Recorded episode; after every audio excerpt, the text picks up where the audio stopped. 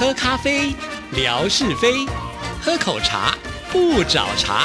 身心放轻松，烦恼自然空。央广即时通，互动更畅通。亲爱的听众朋友，大家好，欢迎收听今天的央广即时通，我是谭志毅，又是一个星期的开始了。祝福大家在这一个礼拜呢，都能够充满元气，迎向挑战。那在今天节目里要回复听众朋友的信件，回信之前呢，还有一个很重要的讯息要告诉所有的听众朋友，志毅要开直播了，而且就在这个星期五的早上，也就是三月二十七号的早上。为什么会选择早上呢？等一下再跟听众朋友说哈。这个直播呢，跟我们总台长也有关联啊。我们总台长其实他啊，这个为人非常的大方，而且很亲和，很喜欢跟听众朋友来做互动，所以这也顺势呢，希望在我们直播当中来开一个与总台长有约的单元啊。那我们之前已经做过两次的直播了。还记得在放农历新年假期之前呢，我们特别做了一次的直播，是选择在总台长的办公室里面跟听众朋友做互动啊。在那一次直播当中呢，我们也谈到了，就是总台长他很特别啊，像是在央广啊，总台长还有董事长这样子领导级的人物，其实我们是有司机可以接送的啊。但是呢，总台长说他呃比较习惯搭乘大众运输工具啊，也就是呢他会搭捷运来上班。所以呢，司机只需要到捷运站来接他就可以了。那因为呢，他觉得呃一台车走一个人坐，觉得有点可惜啊，所以呢，他就突发奇想，干脆呢就让这台车发挥最大的作用，可以多载一些同事们来上班。所以呢，就有了一个呃央广接驳车的概念出现了啊。那来到央广呢，其实有两条捷运线是可以来搭乘的，其中有一条是我们听众朋友比较熟悉，因为我知道很多听众朋友来到央央广之前呢，他们都是先到台北火车站，然后呢搭乘这个淡水线哈，然后坐到圆山站，然后到了圆山站可以再搭乘公车哈到我们电台，大概坐两站，距离不会非常的远，走路也是可以到啊。但是走路的话就要看你的脚程喽哈。如果是快一点的话，大概十到十五分钟应该可以到啦哈。那另外一条捷运线呢，就是文湖线哈，可以坐到大直站，从大直站同样的也是。可以坐公车来到电台，那它的站数呢就比较多哈，所以可能会呃花比较长的时间。但是如果呢是透过接驳车，那速度就很快了，因为呃走这个北安路是还蛮顺畅的哈。所以呢，现在这接驳车的概念出来之后呢，就决定有呃三个时段。第一个时段呢就是八点准时发车，就会把第一批的比较早的同事们接来上班。那接下来呢，八点二十五分的时候会到大直的捷运站。再来接另外一批，那最后一班的呢，就是八点五十分再回到圆山站呢，开车十分钟应该是足够了。从圆山站开回电台的话，还来得及打卡哈。那我们上班的这个迟到时间应该是九点以后了哈，所以呢，八点五十只要能够坐上接驳车，应该是来得及。那我们总台长呢，他搭乘的就是这个时段哈。在上次直播的时候呢，我们也有提到哈，就是因为接驳车的座位是有限的嘛。假设那一天突然有很多的同事都要搭乘同一个时段的接驳车位置不够坐怎么办呢？据我所知啊，好像呢总台长会自己呃牺牲，因为同事们要打卡嘛，哈，不能迟到。那总台长是不需要打卡的，所以呢他就呢不坐那班车，让同事们先来上班，之后呢司机再去把他接回来上班，哈，就是用这样子的一个概念。那呃后来我们在直播结束之前呢，总台长他呃发想了一个创意，说，哎，以后呢我们就可以用这个。个接驳车啊，它的外号叫做娃娃车，就是幼儿园不是都会坐那个呃校车吗？我们都称为娃娃车哈。我们就是开玩笑说这是娃娃车啊。那总台长都说我们下次可以在娃娃车上来开直播。既然他有这样子一个点子之后呢，我就在想啊，干脆哈，就是哪一天我可以跟着这个车一起呢，为听众朋友来开直播，算是一种及时的报道吧，就让听众朋友来看看啊，我们这个接驳车它是如何。来进行的。当然，也可以借这个机会，让我们的听众朋友了解到我们央广周边的环境啊。就像听众朋友每次写信来的时候，都会记得北安路五十五号。我虽然呢曾经啊拍过我们电台，就是一出门的时候就是北安路五十五号的画面，但是呢沿路我就没有办法呢贴给大家看了，因为毕竟志毅自己本身也是开车上下班的人呢。那在开车我就不能够使用手机哈，这也是我们的规定，因为这样子很危险哈，所以没有办法拍。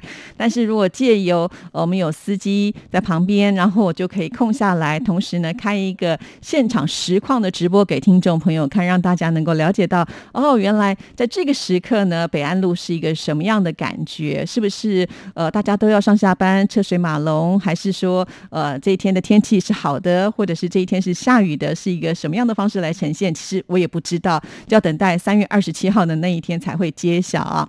所以那一天呢，我大概呃不到八点的时候就会准备开直播了啊。我想第一班车发的时间应该是在七点四十五或到五十分左右，所以呢，呃，我会在此更早一点点的时候就跟大家来呃顺便介绍一下央广好了。反正那个时候时间很早，来上班的人也不多哈，然后就用开直播的方式来跟大家互动。那这一天如果听众朋友可以的话，因为我知道我们央广其实通有好多的听众朋友都是起超早。的到早安哈，那可以的话，我们可能这个直播至少应该会有一个小时的时间哈，因为有三个班次嘛，我都会去跟哈。其实这一次的直播，我想它充满了更多更大的变数哈，因为这是我们第一次离开录音间，从室内要到户外去开直播哈。到了户外之后呢，网络的部分就要靠志毅自己手机里面的这个四 G 的功能了啊。那看看是不是能够非常的顺畅。我上也是做一次的呃这个测试嘛哈。如果很顺畅，那当然在未来我们如果要在外面呢。真的用空拍机跟着我们一起跑，也是总台长的 idea 哈。那当然这是一个进阶版，至少我们前面的这种初期的方式，希望它能够顺畅一些些，让我们能够来累积更多的经验，为我们的直播做更好的准备哈。所以呢，再一次的呼吁听众朋友，也就是三月二十七号的早上，如果可以的话，大概应该是在七点半以后啊，那最迟应该是七点五十之一就会呃在一直播。播当中跟大家来道早安喽！如果您可以的话，可以陪我们一起告诉我们说，哎，这个时候呃效果如何哈？因为效果的部分呢，真的要靠听众朋友的呃这个及时的回应啊。因为我手边也没有电脑可以来监看了，就是我的这个直播的手机而已哦哈。所以还是希望能够请一些早起的朋友们一起来配合，期待在那一天当中呢，我们都能够有一个不错的直播。如果这个时间您真的不方便的话，当然也可以在事后的这个回放当中来给我们一些鼓励哈。当然，这样这么重要的讯息之一也都会放在微博当中哈，大家也可以仔细的去看一看。真的，志毅的微博你不要错过，不要像听广播节目一样，就是有些听众朋友他就是到了礼拜六、礼拜天一次听五集哈。但是因为呢，在微博里面会有很多比较更及时的东西，他随时会提醒你一些呃可以参与活动的讯息，所以最好是每天都有空的话上去。看看一下下，不用花你很多的时间，但是只要你有看的话，你就不会漏掉讯息。那志毅呢也会贴出我们总台长呢，他在天下杂志呢也有一个呃他的专栏呢。上次呢在我们的这个直播当中，他也有说过。那有一集的专栏当中呢，就写到了总台长周记的。央广挖挖车，那这个内容呢，之一也会贴在微博上。有兴趣的朋友们也可以先去了解一下这个挖挖车的来龙去脉啊。到时候你再来看直播，就会更融入到我们直播的情境当中哈。所以这是相辅相成的。再次的提醒大家，记得了，我的微博一定要天天看哦。好，接下来呢，就来回复听众朋友的信件。要来看的就是我们的模范生百科全书乐祥的来信。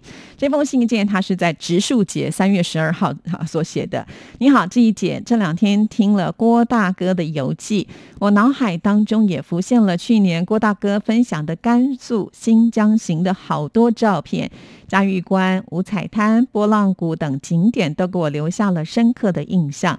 郭大哥的文采也特别的好，听他的游记，真的仿佛身临其境。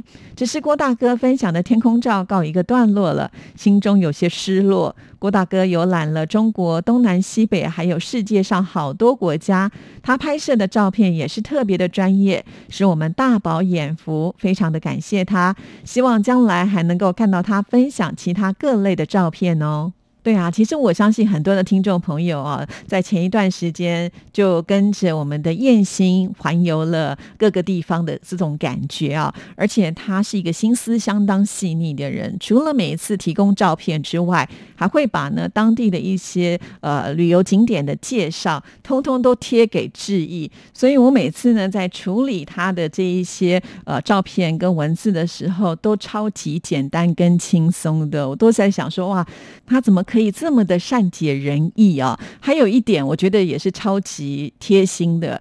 像这个天空照的部分，我相信呢，他早就已经整理好，但是他每天呢都只会贴给我九张，好，然后等我把这个天空照贴出去之后呢，他就会再传新的照片给我，这样子我就不会错乱掉，也不会漏掉任何的照片啊。我其实有想过，为什么他可以这么的贴心？其实我相信他在做任何事情的时候都是异地而处，他一定是先站在我的立场，想说我是用什么样的方式去呈现，什么样的方式是最便。捷致意而不会弄错的。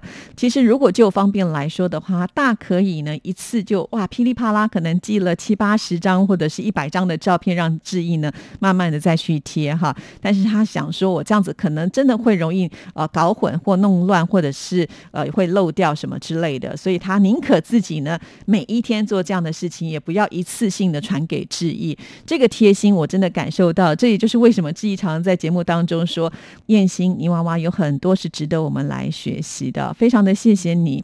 那虽然呢，现在天空照告一个段落，但是他还是每一天早上呢就会传来新的照片给志毅啊。那现在呢，呃，多半都是花花草草或者是一些动物的照片啊。这些动物呢，有很多，大部分呢是呃属于这个鸟类的。其实要拍鸟类真的很不容易啊。我们呃打开这个手机就会看到这么多这么动感动态。的照片，那一定是必须透过专业的相机，还有专业的技术。再来呢，就是他必须要呃有耐心去捕捉哈，因为这些动物不会乖乖的停在那里给人家拍嘛哈。尤其也有很多都是那种动态的，那我们看起来呢都觉得身临其境。那事实上，我相信呢，泥娃娃在拍摄的时候，他一定是花了很长的时间哈。尤其有些距离好近，我都不知道你是不是乘船去拍摄的哈。不然的话，为什么可以拍？的这么的细致啊，这个呢也请我们泥娃娃下次有来信的时候再来告诉我们，都是怎么样来去拍这些照片的。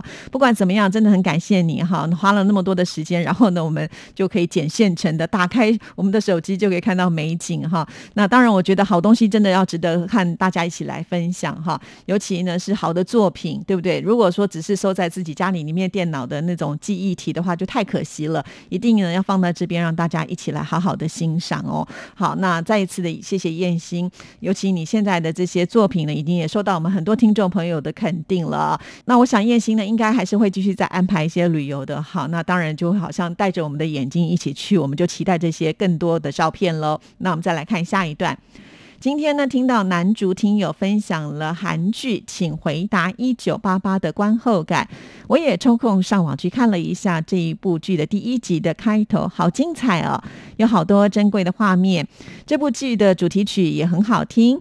一九八八年汉城奥运会虽然已经过了三十二年，但当时的韩国人民对未来充满信心，是继一九六四年东京奥运会之后，再度在亚洲举办奥运。那一次奥运会。之后，韩国就跻身进先进国家的行列。如今，韩国的疫情很严重，已经有近万人感染。我心中也是很牵挂，希望韩国这一次能够顺利度过疫情高峰。我相信男主听了这一段，应该也会觉得很开心啊。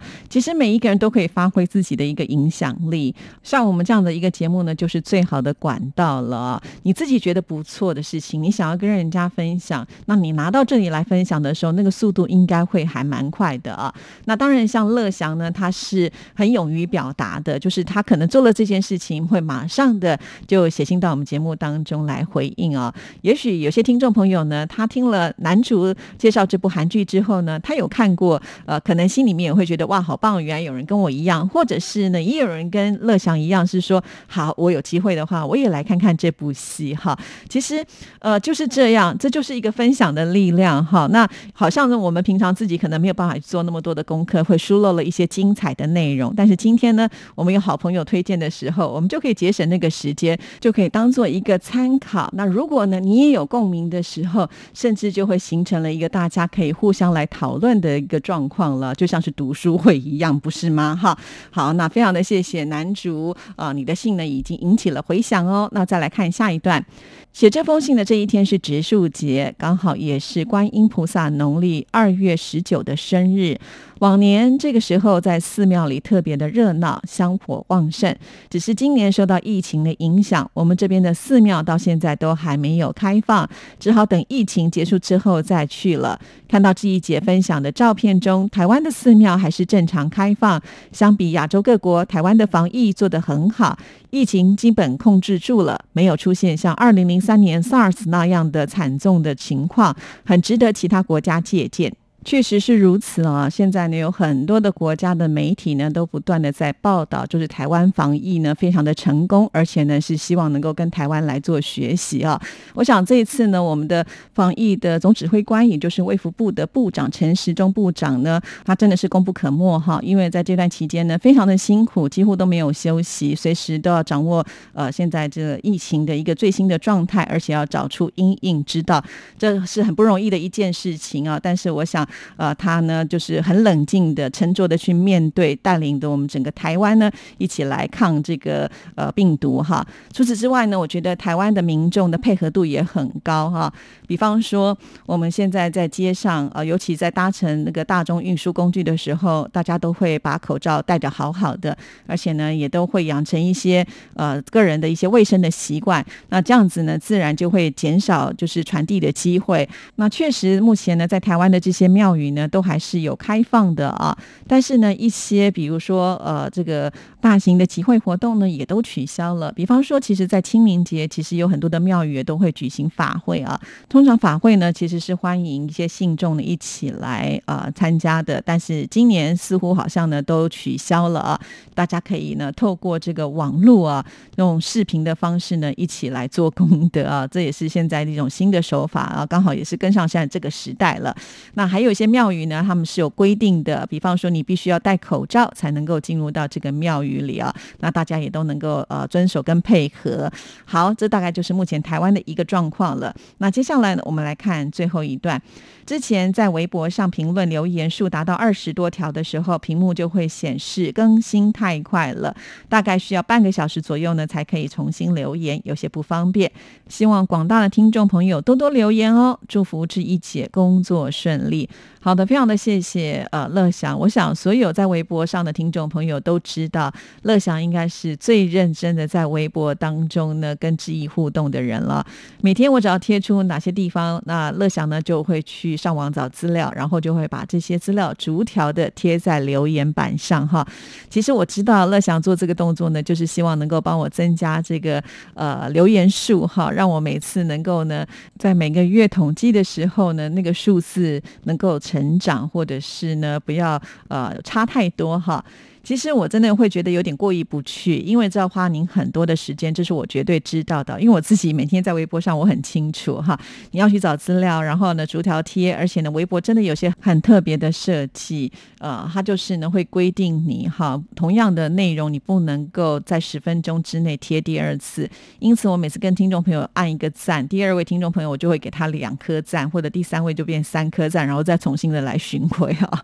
因为呃，它就是这样子的一个规定，我们。就只好配合喽，不然的话就会看不到哈。那写文字同样也是如此，你贴太快，他就会告诉你更新太快啊。如果你贴太多则的时候呢，他就跟我说啊，网络不给力了，暂时不能够贴什么之类，我就知道其实是我一下贴太多或回太多内容啊，所以没办法啊，这是他们的一个规定。那我想乐祥真的太辛苦了啦，哈，我想呃，你的诚意我收到了哈。让你这么辛苦，我也会过意不去的哈。所以呃，我希望就是所有的听众朋友来到这里的时候，你有话你就不要吝啬，就。就写一些吧，哈。那这样子我们的数量也不会太少。我也不想让我们的听众朋友啊来这边留言，好像变成是另外一种压力，哈。千万不要这样子。我虽然当然希望呢，就是呃留言点赞啦，或者转发的人越来越多，越来越好，哈。但是呢，我也不要让听众朋友呢造成呃这种心理上的一个负担。最近我也发现有一些新的粉丝呢，他们不是听友哈，但是也会来这边留言按赞啊。虽然他们的这个热情度不像听众朋友，但是我们也慢慢的成长。希望这一块呢，我们大家一起来加油，用更多漂亮的照片或者是更多的内容吸引大家。好了，今天时间到了，祝福您，拜拜。